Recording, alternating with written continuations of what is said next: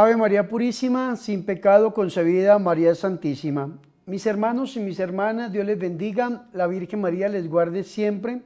Bienvenidos a mi programa La Buena Nueva con su servidor el Padre Bernardo Moncada.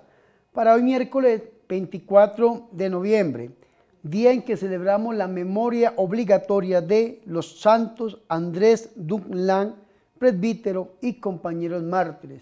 Yo los invito a que escuchemos la buena nueva.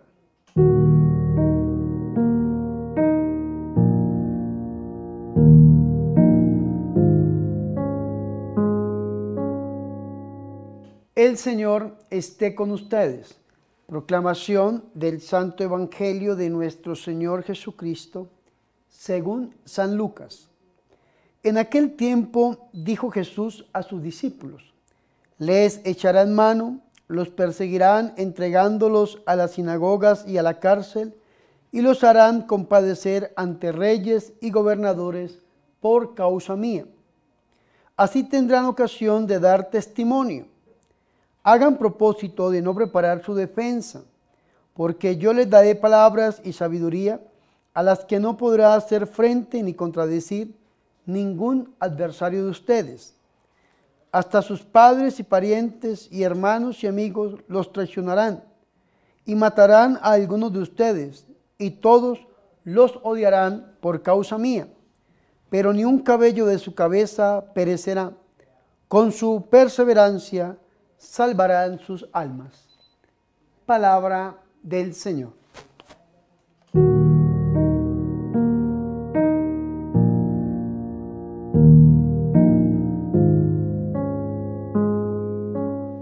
Mis hermanos y mis hermanas, qué alegría es para nosotros escuchar la palabra de Dios, el Santo Evangelio, la buena nueva, para hoy miércoles 24 de noviembre, día en que celebramos la memoria obligatoria de los santos Andrés Lang, presbítero, y compañeros mártires. Antes de entrar de lleno a la pericopa que hemos escuchado, el día de hoy, quiero hacer lectura de lo que la revista litúrgica dice acerca de estos santos mártires.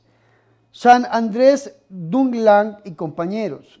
Durante el siglo XVI y los siguientes, el pueblo de Vietnam escuchó el mensaje evangélico predicado en primer lugar por misioneros pertenecientes a diferentes órdenes religiosas. Durante los siglos XVII, XVIII y XIX, muchos vietnamitas fueron martirizados, entre los cuales se encuentran obispos, presbíteros, religiosos y religiosas, catequistas de uno u otro sexo, hombres y mujeres laicos de distintas condiciones sociales, que por intercesión de San Andrés Dung Lang y compañeros mártires los deseos de nuestros corazones se hagan una realidad. Y para este miércoles, mis hermanos, continuamos con la lectura del capítulo 21 del Evangelio según San Lucas. Recordemos que iniciamos ayer la lectura de lo que se llama el discurso escatológico desde Lucas o el discurso de los acontecimientos finales o la doctrina de las últimas cosas y se va a extender estos versículos hasta el próximo sábado, porque el domingo ya iniciamos un nuevo tiempo litúrgico con el Adviento. Vea qué bonito esto, mis hermanos, porque hoy el Señor Jesucristo nos va a hablar acerca de la suerte de los discípulos. Si nosotros vemos este texto bíblico de una manera negativa, nos va a parecer muy amargo, muy duro, muy rudo, muy rústico. Pero si lo vemos desde una manera positiva, mis hermanos y mis hermanas, va a ser un texto que nos va a alentar a nosotros verdaderamente. Ciertamente, lo que se escucha son cosas difíciles, pero tenemos que saber entender. Vea que el Señor y Salvador Jesucristo dice, pero antes de todo esto, lo que escuchamos ayer de las guerras, de los reinos contra reinos, terremotos, pestes, hambres, cosas espantosas, y grandes señales en el cielo, dice el Señor. Pero antes de todo esto, les echarán mano y los perseguirán. Yo creo, mis hermanos y mis hermanas, que esto lo hemos vivido en el ministerio.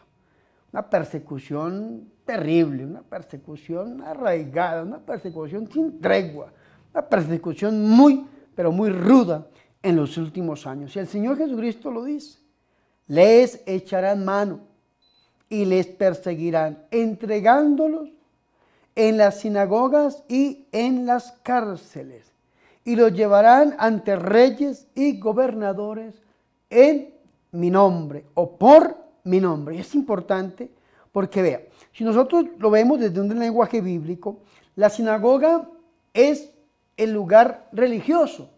La sinagoga es una institución que aparece después del exilio de la Babilonia en el año 538. Recuerden que el pueblo por allá en el año 587 fue exiliado a Babilonia por Nabucodonosor y en el 538 con Ciro, rey de Persia, entonces vuelven y hacen una reconstrucción política religiosa con Edras y con Nehemías. Ahí aparece la sinagoga. Recordemos que el templo había sido destruido, entonces no tenían un lugar donde celebrar el culto religioso, entonces aparece como una casa de oración, un lugar donde se tienen los libros, los rollos, un lugar donde se enseña la palabra, pero no hay sacrificios de animales como lo acostumbraban los judíos, no hay ningún tipo de sacrificio, solamente lectura y enseñanza de la palabra, de la ley. La sinagoga es el lugar que representa lo religioso. Y las cárceles es el lugar que representa lo civil, lo secular. Dice que lo llevarán ante reyes y gobernadores, vea el poder religioso y el poder secular. ¿A quiénes? A los discípulos del Señor. Y esto va a ser por causa del Señor. Ya el Señor lo ha dicho en otros, otras partes. Vamos a leer un ejemplo, una bienaventuranza. San Mateo capítulo 5, versículo 11 y 12, como nuestro Señor y Salvador Jesucristo va a decir lo siguiente. Bienaventurados serán cuando los injurien, los persigan, digan con mentira toda clase de mal contra ustedes por mi causa. Vea que esa es la clave. Por mi causa. Si es por causa del Señor, vamos bien. Entonces, si nos persiguen por predicar, si nos persiguen por orar por los enfermos, si nos persiguen por orar por los oprimidos, si nos persiguen por pastorear al pueblo de Dios, si nos persiguen por no pensar como el mundo contemporáneo, sino tener la mente de Cristo, alabado sea el Señor. Ya si nos persiguen por otras cosas, ya es diferente. Pero si nos persiguen por Jesucristo, como lo han hecho hasta el momento, estamos por el camino correcto. Y qué interesante es esto, porque el Señor Jesucristo va a permitir esta persecución para algo. Recuerden lo que dice Romanos 8:28, todo pasa para bien de los que aman al Señor. Y entonces nos dice el versículo 13 que es la clave de este texto para entenderlo de una manera positiva. Dice el Señor, esto le sucederá para que den testimonio. Entonces, en medio de la prueba, de la persecución, en medio de la cárcel, en medio de todo esto que el Señor nos ha profetizado, tenemos que aprender a dar testimonio de Jesús, a mostrar a un Jesús vivo y a un Jesús resucitado, dar testimonio del Señor. En estos días hablé con un sacerdote, muy amigo mío, un hombre muy admirable, que duró tres años en la cárcel, porque lo condenaron mis hermanos, porque alguien lo acusó injustamente, ya después de que esas personas se retrataron y dijeron, no vean, mentimos en contra de este santo sacerdote, entonces lo, sacaron de la cárcel. Y estaba yo hablando con una persona que trabajaba en aquella cárcel y me decía, ese padre revolucionó esa cárcel. Hasta los pillos más pillos, los bandidos más bandidos hacían fila para hablar con él, para confesarse con él. La guardia, los funcionarios, aquí en Colombia se llama el INPED, el Instituto Nacional Penitenciario y Carcelario, los guardias, los funcionarios, hacían fila para confesarse con este santo sacerdote. Y vea qué bonito esto. ¿Por qué? Porque había un propósito del Señor en esto. Entonces, si lo vemos de una manera negativa, tres años en la cárcel, tal vez sufriendo la ignominia, la humillación, el oprobio, la picota pública, entonces decimos nosotros, qué terrible es. Pues si lo vemos desde la perspectiva divina, algo tenía el Señor para con este hombre. Y después de que cumplió el Señor Este propósito ya permite que este hombre salga y ahí está ese sacerdote ejerciendo su sacerdocio. ¿Qué hizo? Dio testimonio de un Jesús vivo y un Jesús resucitado. Continúa diciendo el versículo 14. Propongan pues en su corazón no preparar ninguna defensa, porque yo, en este caso Lucas dice Jesús, en otro dice que es el Espíritu Santo, porque yo les daré la elocuencia y una sabiduría a la que no podrán resistir ni contradecir todos sus adversarios.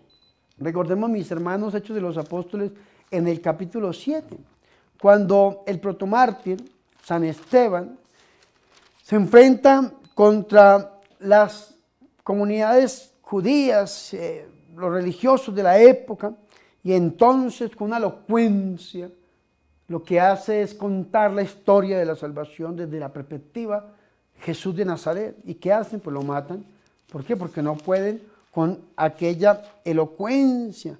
Entonces dicen que parecía un ángel y entonces lo que hicieron fue matarlo. Por eso matan a este hombre en el capítulo 7, versículo 55 en adelante. Pero él lleno del Espíritu Santo, mirando fijamente al cielo, vio la gloria de Dios, a Jesús de pie a la diestra de Dios y dijo, estoy viendo los cielos abiertos y al Hijo del Hombre de pie a la diestra de Dios. Entonces, gritando fuertemente, se taparon sus oídos y todos a una se abalanzaron sobre él, lo arrastraron fuera de la ciudad y empezaron a apedrearle. Los testigos depusieron sus mantos a los pies de un joven llamado Saulo. Mientras lo apedraban, Esteban hacía esta invocación, Señor Jesús, recibe mi espíritu. Después dobló las rodillas y dijo con fuerte voz, Señor, no le tengas en cuenta este pecado. Y diciendo esto se durmió. Vea qué interesante lo que el Señor Jesucristo está diciendo. No podrán hacer contradecir sus adversarios porque les daré una elocuencia y una sabiduría. Continúa el Señor diciendo en el versículo 16, serán entregados por padres, hermanos, parientes y amigos y matarán a algunos de ustedes. Vea que hoy estamos celebrando a estos grandes mártires, San Andrés Dunlán y compañeros mártires, y matarán a algunos de ustedes. Todos los odiarán por causa de mi nombre y de que esto sea como se los digo. Por Jesús tenemos que mantenernos fieles. Y aunque nos van a matar, nos van a perseguir, aunque nos va a llevar a las cárceles, a las sinagogas, vea lo que dice el Señor. Pero no perecerá ni un cabello de su cabeza, con su perseverancia salvarán sus almas. Ojalá que nosotros entendamos esto, aprendamos a dar testimonio de un Jesús vivo y resucitado como Él lo quiere, fielmente, y lo hagamos a través del corazón inmaculado de nuestra Madre Santa, la Santísima y la Purísima Virgen María.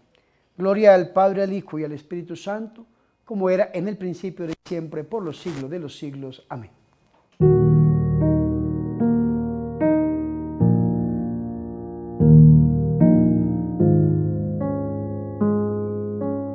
mis hermanos y mis hermanas, yo los invito a que hagamos oración. Gracias Señor Jesús por tu paciencia con nosotros, tan acercados al miedo, al desaliento y a la vergüenza. Te pedimos Señor un corazón fuerte y valiente para acompañar a los hermanos en el camino de la vida como testigos de la esperanza. Virgen María, Madre de Dios, ruega e intercede por nosotros. Amén.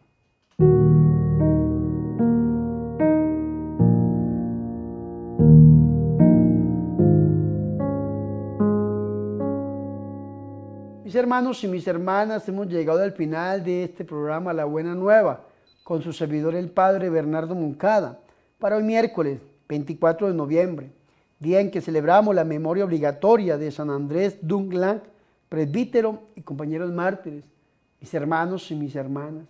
Recordemos que si viene la persecución y hasta la muerte, es un medio para dar testimonio de un Jesús vivo y resucitado y tenemos que mantenernos fiel hasta el final y para hacerlo debemos verdaderamente hacerlo a través del corazón inmaculado de la Santísima y de la Purísima Virgen María. Antes de irme, mis hermanos, les recuerdo cuatro cosas. Primero, los invito a que se suscriban a mis dos canales, el oficial Padre Bernardo Moncada y mi segundo canal, la Corporación Ángel. Suscríbase a los canales, denle like a los videos y compártalo con sus familiares y amigos. Segundo, recuerden que al lado del botón de suscribirse está el de unirse. Únase como miembro activo de este canal y ayúdeme a evangelizar a través de estos medios de comunicación. Tercero, recuerden que estamos sacando el pañuelito rojo y lo estamos batiendo frente a ustedes, diciéndoles, extiéndanos una ofrenda voluntaria para poder continuar con nuestra obra de evangelización, para evangelizar a través de los medios de comunicación y para terminar la construcción de nuestra granja, La Inmaculada, que va a ser un refugio fiel y un centro de rehabilitación para drogadictos y alcohólicos. En la pantalla aparecen las cuentas y los medios necesarios para que ustedes nos extiendan esta ofrenda voluntaria. Cuarto y último, si ser el menos importante, recuerden que hemos sacado ya, ya salió al público a la venta nuestro libro El Santo Rosario en imágenes bíblico y meditado. Un libro, mis hermanos, que es la primera edición, espero de muchas. Un libro que lleva más de tres años trabajando en él, donde tenemos unas imágenes hermosísimas, citas bíblicas, reflexiones, y está para que todos ustedes lo adquieran. Comuníquense con nosotros a través de este medio, a través del WhatsApp, a través del correo y todos los números que aparecen en pantalla y nosotros le diremos la manera en que ustedes pueden adquirirlo. Con esto también apoyarán a esta grande obra que el Señor nos ha regalado. No siendo más, recibimos la bendición. El Señor esté con ustedes y la bendición de Dios Todopoderoso, Padre, Hijo y Espíritu Santo, descienda sobre ustedes y permanezca para siempre. Amén. Por favor, recen por mí. Recuerden que yo soy el Padre Bernardo Moncada, su amigo, su sacerdote, que yo soy su servidor.